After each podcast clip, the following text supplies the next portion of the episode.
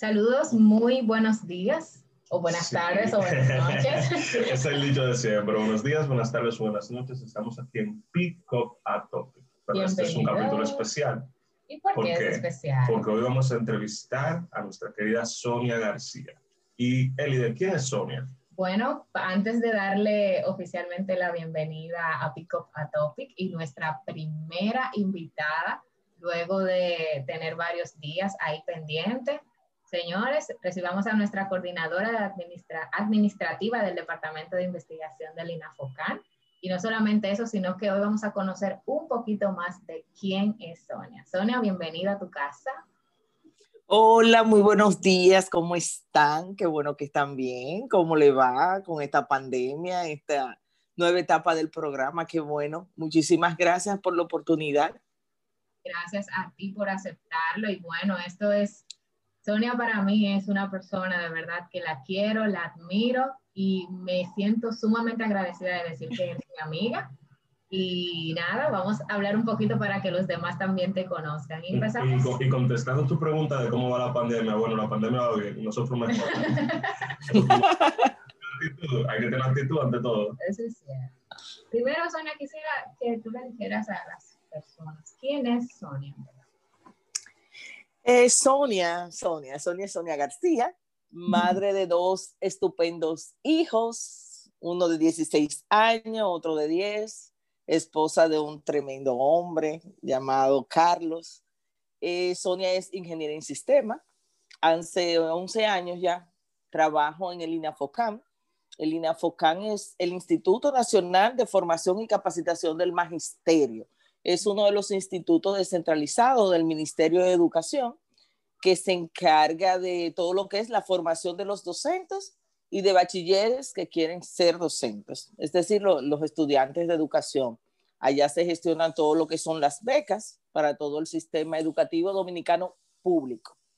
Eh, he trabajado ya, ya durante 11 años en diferentes áreas. Entré por el centro de documentación como encargada de la unidad de automatización, luego estuve en la subdirección y ya mis últimos cinco años he estado como coordinadora del departamento de investigación.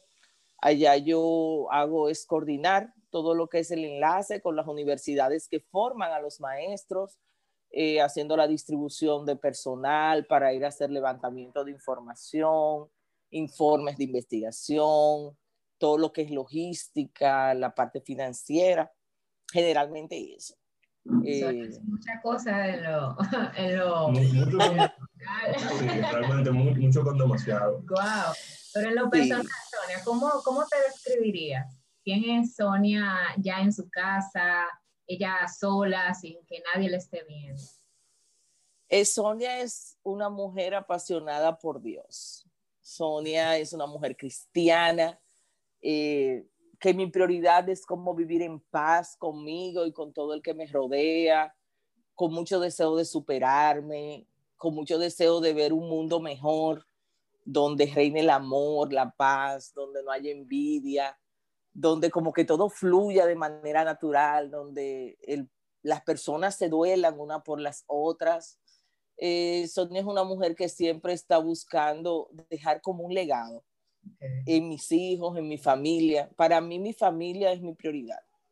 Para mí yo entiendo que en la vida hay que vivir etapas. Y cuando tú te saltas una de esas etapas por avanzar a otra, tal vez porque te llame más la atención, yo entiendo que van quedando hoyos en la vida. Y yo estoy tratando de que tanto en mi vida como en la de mis hijos, que aún tengo toda la influencia, las etapas se vayan viviendo de manera plena y sin acelerar, viviendo el día a día, tratando de vivir con valores y enseñándolo a través de lo que yo soy. Una persona leal, me considero muy leal eh, y me considero una persona que le duelen las problemáticas ajenas y la problemática de nuestro país principalmente. Pienso que los errores que cometamos ahora de una u otra manera van a terminar pagándolo nuestras generaciones futuras.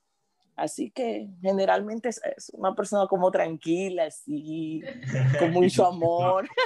Mira, Sonia, con, con, eso que acabas de decir, la última parte principalmente me siento muy identificado, porque siempre he sabido que en sí lo que estamos haciendo hoy, no necesariamente lo, lo vamos a sentir nosotros el resultado, sino nuestras generaciones futuras. Tú que, por ejemplo, tienes hijos, quizás no ni siquiera tus hijos, quizás tus nietos, pero es interesante cómo tú te preocupas por todo eso. Yo creo que es un valor humano primordial, en verdad. no solamente pensar que el mundo de hoy es solamente nuestro y lo que hagamos, amén, sino que en verdad eso va a repercutir en tanto nuestros hijos, nuestros vecinos, nuestra familia y todos. Realmente muy interesante. Y otra cosa que me hizo ruido y te quiero preguntar, porque tienes una vasta carrera en educación, por lo que veo, mucho del manejo, de investigación y desarrollo, por lo que pude escuchar. Y es que estudiaste ingeniería en sistema, ¿verdad? Sí, así es. ¿Y qué, qué se siente haber estudiado, por ejemplo, ingeniería en sistema y entrar en ese mundo de educación? O sea, ¿cuál es la conexión ahí o cómo tú definirías eso, esa, esa etapa de cuál pasaste de, de estudiaste en la universidad y ahora estoy haciendo esto y lo disfruto? Porque como hablas, se siente la pasión y siento que en verdad te encanta lo que haces. Entonces, realmente, sí, háblanos un poquito más de eso. Mi historia es muy particular bien que cuando ya yo estaba en cuarto de bachillerato, en el año 98, por ahí, estaba tratando de elegir qué era lo que iba a estudiar. Entonces yo me afinaba mucho con mi mamá, yo buscaba mucha dirección de ella. Eh, mi mamá fue una persona que ni siquiera terminó el bachillerato, pero sí se preocupaba mucho porque sus hijos siguieran estudiando, su sueño era que sus hijos fueran profesionales. Y yo le planteaba varias carreras que me gustaban, como administración de empresa, turismo, derecho y ella siempre me le buscaba un pero. Y un día ella me dijo, mira mami, en el 2000 el que no sepa inglés y computadora no va a tener trabajo. Y eso como que me, porque mi sueño siempre era trabajar, ser una gran profesional, trabajar en oficinas. Y yo me quedé como, yo decía, pero es verdad. Y recuerdo que en esos últimos años de los 90 era mucha presión la que se sentía por todo el PUM informático que había en ese momento. Se estaban empezando a desarrollar los primeros sistemas operativos, la mayoría de mis amigos estudiaban inglés, porque esa era como la prioridad. Habían todas las carreras, pero todos se enfocaban en eso. Y en ese momento yo decidí que iba a estudiar informática, pero yo no tenía muy claro qué era en sí la informática. Estaba la moda, la mayoría de la gente se estudiaba. Yo pensé que ahí me iban a enseñar computadora tremenda sorpresa cuando yo estoy dentro de mi carrera, que empiezo a ver programación, empiezo a ver toda esta lógica matemática, y yo decía, ay, ¿en qué me metí? Pero realmente, eh, para mí ha sido muy beneficioso porque todos los trabajos donde he estado después que me gradué, eh, me ha ido muy bien y es porque tengo vasto conocimiento en el área de informática. Para mí es muy fácil trabajar con cualquier programa, ya sea de gestión de personal, como puede ser de contabilidad, de inventario, porque ya tengo la base. Eh, al terminar mi carrera, intenté buscar trabajo en mi área directamente, pero me fue muy difícil. Fue muy difícil. Para mí fue muy frustrante que recuerdo que fui a una industria y me dijeron de entrada que yo llenaba los requisitos, pero que el personal que yo necesitaban para el área de informática tenían que ser hombres, por el tema de un cableado. Eso mismo te voy a decir que quizás por eso, por el hecho de tu ser mujer, porque todavía estamos viviendo ese tiempo, o sea, donde sí, sí para mí casos. Para mí fue muy difícil cuando me dijeron eso, yo recién graduada, con toda muy motivada para salir ya al área laboral. Entonces, la, lo que se me presentó fue dar clases de informática en un colegio. Y por ahí entonces comenzó mi pasión por la educación. Por la educación. Mira que bien, sí, ahí. ¿Cómo ese salto? Qué bonito eso, Sonia. Y otra preguntita, ¿y será que si no hubieras estudiado sistemas, te hubieras ido por otro lado, otra carrera? Mm, posiblemente sí, posiblemente sí. Ahora en la posición que estoy, eh, veo todas las oportunidades que tiene la carrera de educación en nuestro país y que tú puedes ser maestro y no necesariamente tú debes de estar en un aula eh, dando clases. Por ejemplo, yo hace seis años hice lo que fue la habilitación docente, que es habilitar lo que es mi carrera de informática para aplicarla en aula. Y ahora en septiembre pasado ya terminé lo que fue mi especialización en diseño y planificación curricular por competencia a nivel ya universitario, superior. el área de educación tiene muchísimas áreas administrativas, docentes administrativas y docentes de aula donde tú te puedes desarrollar. A muchas personas tú le dices, ay, estudiar educación, y tú dices, ay, vaya un aula, esos niños, como tal cosa, que no escuchan. Pero realmente no necesariamente tú tienes que estar en un aula, tú puedes coordinar maestros, tú puedes... Eh, planificación planificar, tú puedes hacer programas, tanto básicos como universitarios, todo lo que son los currículos de donde se sacan la clase, todo eso son maestros quienes diseñan toda esa parte. Y realmente ahora me he dado cuenta que hay un mundo y hay una seguridad laboral que mucha gente no conoce en lo que es la educación pública de nuestro país. Nuestros maestros... interrumpirte ahí que antes, antes no, no se tenía esa seguridad, porque por lo menos yo recuerdo cuando yo estaba subiendo, mi padre es maestro, mi padre es profesor, él me decía, Joel, estudia cualquier cosa, pero no seas profesor. Y yo decía, pero ¿por qué? Y en verdad mira cómo todos los puntos se conectan cuando uno mira hacia atrás. Como tú, por ejemplo, estudiaste ingeniería en sistemas y ahora mirando hacia atrás tú dices, wow, pero yo hubiera podido estudiar educación y quizás todo esto que estoy haciendo ahora lo hubiera hecho de otra manera y quizá muy, muy bien y mucho más excelente o igual de bien, pero al final todo se conecta mirando hacia atrás. Y por eso entonces, Así es. por eso entonces con la pregunta también quisiéramos saber, eh, ¿estudiarías educación o, o, otra cosa que no fuera ni educación ni ingeniería de sistema si pudieras tener la oportunidad de decir, hoy yo, Sonia García, decido salir del bachillerato y voy a la universidad? Sí, Determinadamente sí. En este momento lo haría. Estudiaría educación como mi carrera base y de ahí podría especializarme en cualquier otra área que me guste, porque que la educación es un eje transversal que abarca muchísimas cosas y tú puedes desarrollarte en muchísimas áreas. Y como te decía anteriormente, la seguridad que ahora mismo están dando las leyes a los maestros en su estadía, por ejemplo, en el sistema, en un trabajo estable, con muy buena remuneración, es muy importante. Hay muchos jóvenes que a veces tienen como tanta incertidumbre de qué es lo que van a estudiar. Yo siempre he dicho, tú debes de estudiar algo que te apasione. Y todas las carreras tienen un núcleo, pero de ahí en adelante no, tú no puedes pensar que tú vas a ir cuatro años a la universidad, terminarás y ya hay que seguir preparándose, hay que seguir especializándose, porque todas las áreas, todas las, eh, todas las carreras tienen áreas, tienen ramas, y especializarte en una en específico, en lo que te gusta, en lo que más te apasione, y tú entiendas que te va a remunerar de manera emocional y de manera económica también, porque no podemos obviar esa parte. Realmente, y eso es lo bonito. Entonces, Sonia, ya hablando de los jóvenes y todo lo demás, ¿qué piensas sobre la educación aquí en nuestro país, en República Dominicana?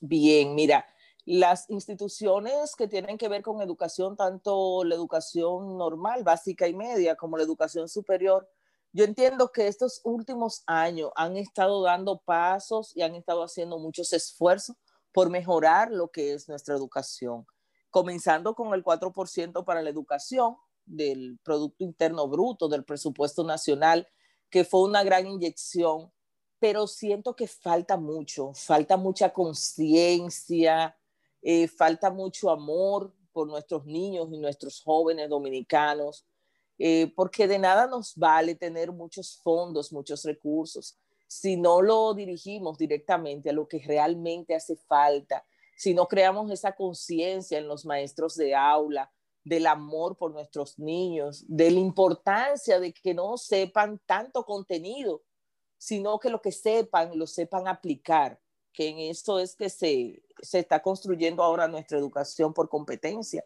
en que no simplemente tú sepas que es una oración, sino que tú sepas hacer una oración y para qué sirve esa oración. Eso es lo que siento como que nos hace falta, como centrarnos más en esas necesidades de aprendizaje de nuestros niños. Y, y buenísima que sea tu opinión, porque ciertamente hablando así entre amigos, siempre dicen no, porque deberían invertir más y todos los enfoques siempre van como por el dinero, por el dinero. Y, realmente yo opino lo mismo que tú, o sea, estoy muy de acuerdo con eso. Realmente es más eh, ese, ese sentimiento de, de verdad querer aprender y querer que es lo, en lo que se basa la educación por competencia, que no es solo sabértelo, sino saber aplicarlo es donde realmente yo creo que tenemos que invertir más. ¿no? Y ya eso no tiene que ver con el dinero, sino con poder introducir la pasión en la gente.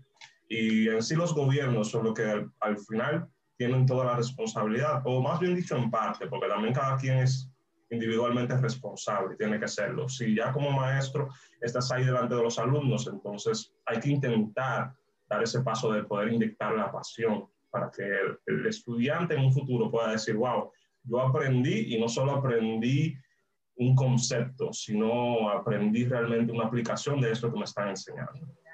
Así es. Así es. También que, que te interrumpa, pero yo lo veo también desde el punto de vista en que la educación es un estilo de vida.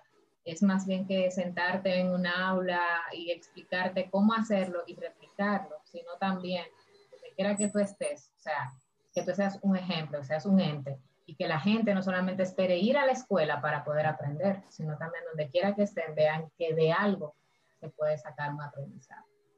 Así es, así quiero es. Hacerte, quiero hacerte una pregunta y es, yo sé que tú has tenido la oportunidad de viajar a diferentes partes del mundo para, y es parte de tu proyecto, de, de tu trabajo como tal, y sé que has visto diferentes tipos de educación, por así decirlo, en los países. ¿Qué cosas de lo que has aprendido por allá crees que se puedan implementar aquí en el país para mejorar el sistema educativo? Bien, mira, yo he tenido la oportunidad de ir a Colombia y de ir a México y estar en escuelas. Y lo que yo veo es que allá con mucho menos recursos de los de aquí, hay una educación mucho más, con mucho más calidad. Porque la familia se involucra en lo que es la educación de sus hijos.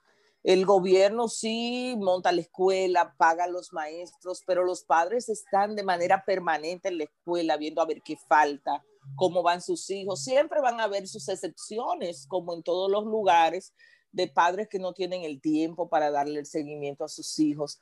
Pero yo creo que aquí falta mucha conciencia de las familias para apoyar las escuelas. Muchas veces yo siento que aquí dejan a los maestros solos con todas las situaciones y las cargas de los niños. Eh, a diferencia como veo en otros países, los padres y las familias se involucran más en la educación y eso hace una educación más completa cuando los padres eh, van a la escuela, cuando los proyectos de los niños los llevan a la casa y los padres los ayudan.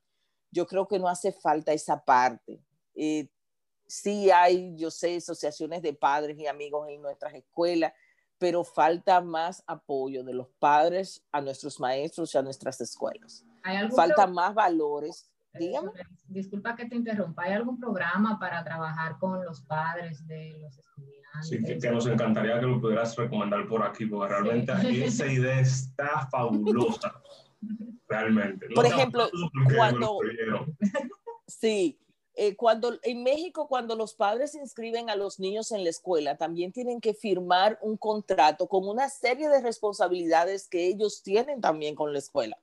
Por ejemplo, los padres deben de participar en los grupos culturales eh, de las escuelas. Es de manera obligatoria. Si tú no sabes bailar, tienes que saber tocar, si no tienes que saber hacer tortillas y oh. llevarle a los padres que están ensayando con los niños. Eso me encantó porque que esta integración de una u otra manera impacta de manera positiva en los niños.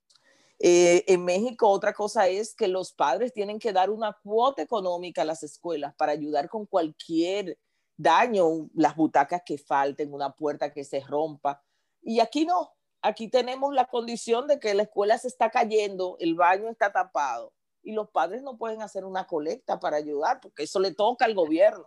Realmente, le toca al gobierno y la responsabilidad totalmente se le entrega a la institución, a la institución y no se involucran así como... como así es. Eh, también vi mucho, por ejemplo, que su cultura, la parte cultural, ellos aman esa cultura, tanto los colombianos como los mexicanos, que fue lo que pude ver más de cerca en sus, en sus asignaturas. Ellos tienen todas sus materias, de una u otra manera, tocan sus raíces, sus historias, de dónde ellos vienen, esa parte indígena, su, sus comidas, sus bailes típicos, sus lenguas.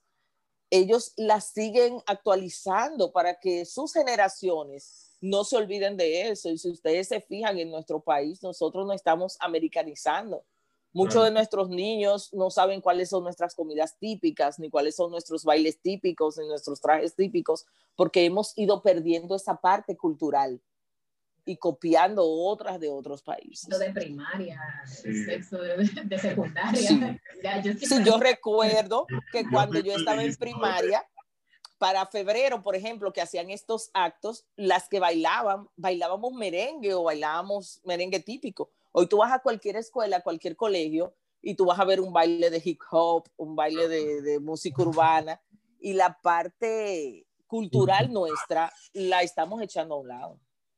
Sí, porque es así como dice Sonia, en verdad no es que está mal, puede haber su grupo de hip hop y todo, pero yo creo que esa parte de la cultura debería ser en parte quizás algo obligatorio, porque es necesario mantener las raíces. Si no sabes de dónde eres, no vas a saber dónde vas a ir, a, ir dónde vas a llegar. Es un dicho viejísimo y realmente es así. Es así. Entonces, otra preguntita más, Sonia. El futuro de la educación, entonces ya hablando de que quizás sea el momento, no, no nos vemos como tan proliferados en comparación con otros países de Latinoamérica, pero el futuro aquí, ¿cómo lo visualizas en torno a la educación?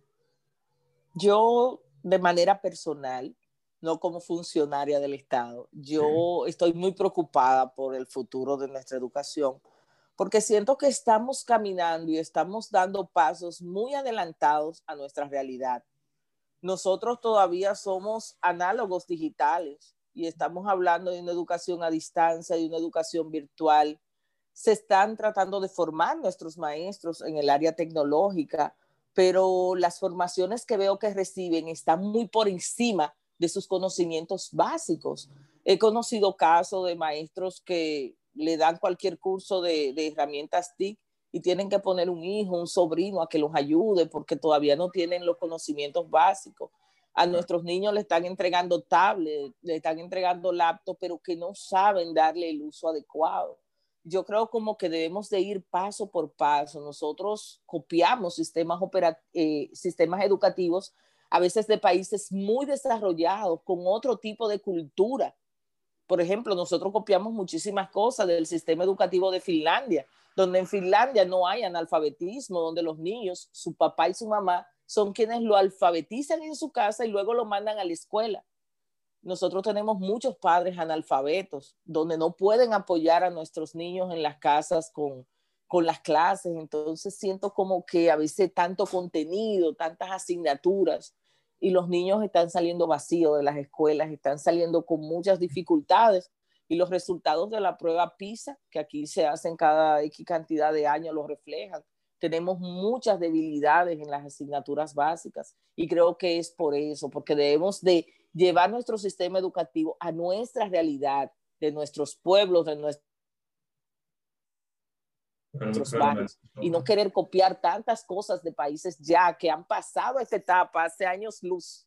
Creo que sí, que esa parte me preocupa. Vamos caminando muy rápido de acuerdo a nuestra realidad.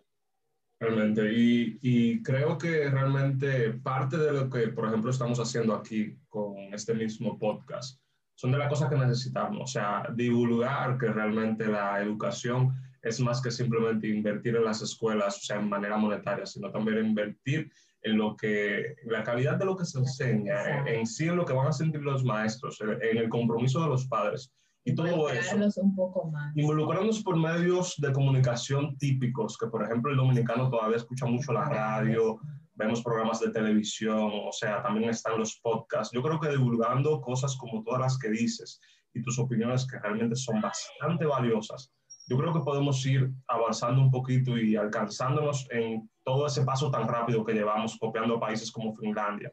Que quizás no vamos a estar vivos para ver el cambio, bueno, cosas del destino porque el tiempo va a pasar y al final todos vamos para un mismo sitio. Pero sí, sí, en verdad creo que todo lo que dices es correcto. Más sentimiento y menos dinero es lo que hace falta. O sea, ponerle ese sentimiento. Responsabilidad y compromiso.